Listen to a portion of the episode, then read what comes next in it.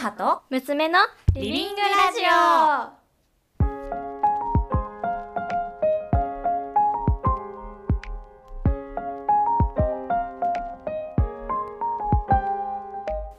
小学生の娘編集長です。アラフォーの母プロデューサーです。この番組は私娘編集長が気になるニュースや出来事などを母と共に自宅のリビングからお届けする親子のおしゃべり番組です。はい。じゃあ娘編集長今日のテーマは何ですか？今回は2024年1月1日に起こった能登半島地震と2011年3月11日に起こった東日本大震災についてです。おお まず娘編集長的にははい今回の能登半島地震うん。どう受け止めている？能登半島に自分がいたわけじゃないからそこまで被害とか実感したわけじゃないんだけど、うん。でも意外と東京も揺れんなんていうの？大きい揺れっていうよりかは1回目のその揺れがまあまあ長かったから普段と比べたら。だからなんかいつもの地震とは違うなって思ってなんかびっくりした。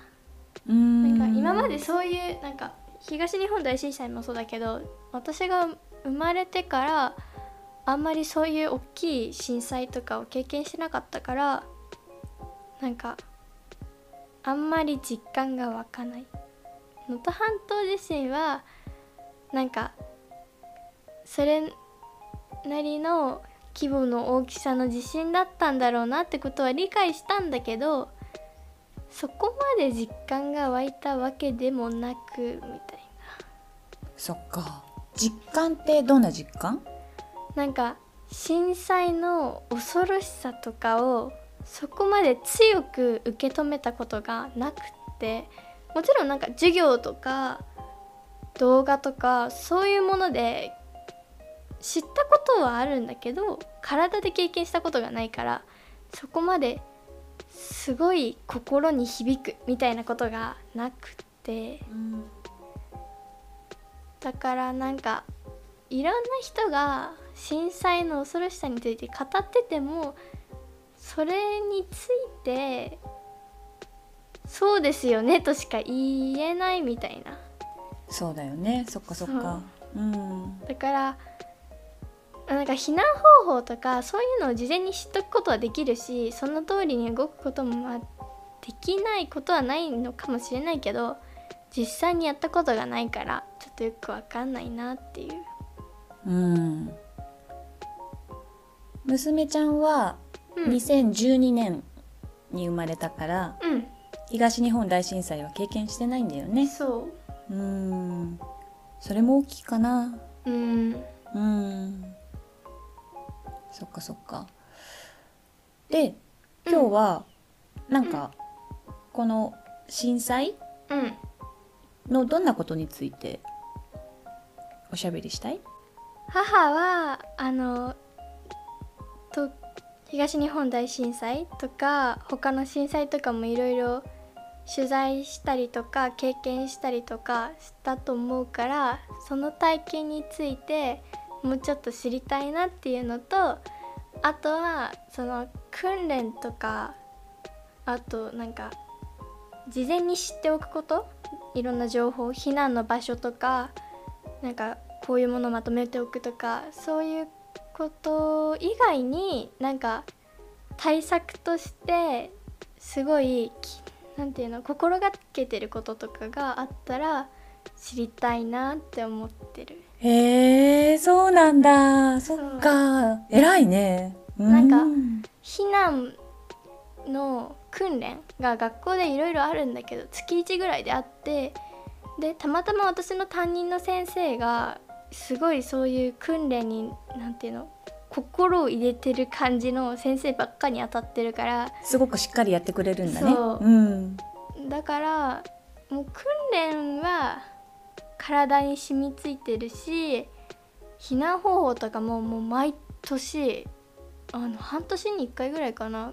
すごいそういう訓練とか情報とかを聞く授業があるからなんかそれ以外にあったら知りたいなって思ってるかそっかそっか。うん。そうだね。うーん。まず一つ目の質問。うん震災って母から見たらどういうものなのかってことだよね。うん。うん。そうだね。うん。もうほんと一瞬にしてうん日常が変わる。うん。日常が変わる。生きていても、かな。あ死んでしまったらまあそれまでなんうんだけどうーん。ちょっとあの誤解を語弊を恐れずに言えばうん。生きるも地獄死ぬも地獄死ぬも地獄生きるも地獄。っていう側面もあるかなと思ってる。ううんん。そうだねうーん。でまああのそれは震災をうん。どれくらい被害があった場所でどれくらい滞在したか、うん。どれくらい過ごしたか？うん。によってまた違うから、うん。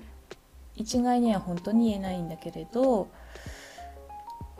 生死を分けるみたいなシーンは多分たくさんあるんだろうなとは思っていて生死を分ける要因っていうのは何個かあるんだろうなって思ってる。うん。でその一つが油断あとかそう慢心とかーうん。ちょっと難しい言葉で言うとうん。正常性バイアスって言ってうん。こう危険な状態状況であってもうん。まあ大丈夫だろうみたいな風にうん。思い込んでしまったりまだまだ大丈夫ってあの安心したくなっちゃう。うん。危険を危険って察知することはとても辛かったりもするじゃない？うん。だからつい人間って大丈夫大丈夫ってこれくらい大丈夫だって思いたくなっちゃうんだよね。そういうのをね正常性バイアスっていうんだけどうん危険とか非日常が急に訪れるとうん。日に限ってそういうバイアスが人々にかかったりするので、まあここまで津波は来ないよとか、うん。この建物は頑丈だから逃げなくても平気みたいな風に思っちゃうんだよね。でそこをいや一回逃げてみようんうぜひ思ってほしいなって思ってる。うーんなうん難しいね。ううんん、でも。いこれを聞いておくと、うん。そっか。そういうバイアスなるものは、うん。みんなに訪れるんだと。うん ね言い方あれだけどすごく日頃尊敬してる大人でさえもうん。そのバイアスにかかる恐れもあるのでうん。その時に一言「いやでも危ないかもしれないから一旦逃げてみよう」って言える人になってほしいなとは思ってる。どなんか、うん、そういうお話とかを聞いたことがあるからなんか東日本大震災でもここなら津波は来ないみたいなのを思い込んじゃったせいでなんか被害に遭ったとかそういうのも聞いたことがあるからなんかあの訓練の時のお菓子もの中になんかあれは逃げる前提だけどそこになんか油断しないっていうのもあるのかなって思ったかなうお避難のお菓子って何？なんか押さないかけない喋らない戻らないお菓子もなんだね。そううん。だからまあでもそれって逃げる前提だからそれは油断せずにちゃんと状況を把握して逃げれたらそれを守るっていうことなのかなって。なるほどそうだね。確かに。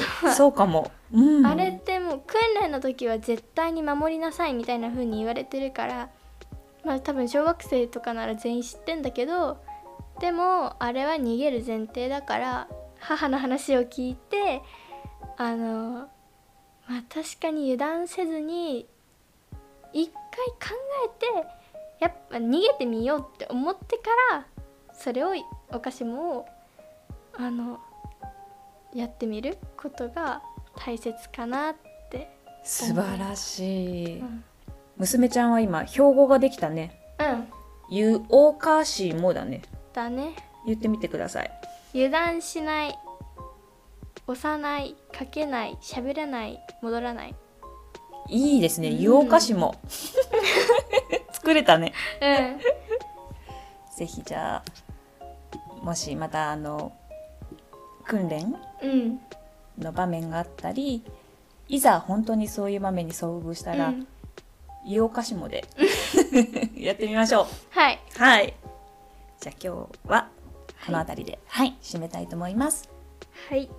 この番組では皆様からもお悩みやエピソードを募集しています。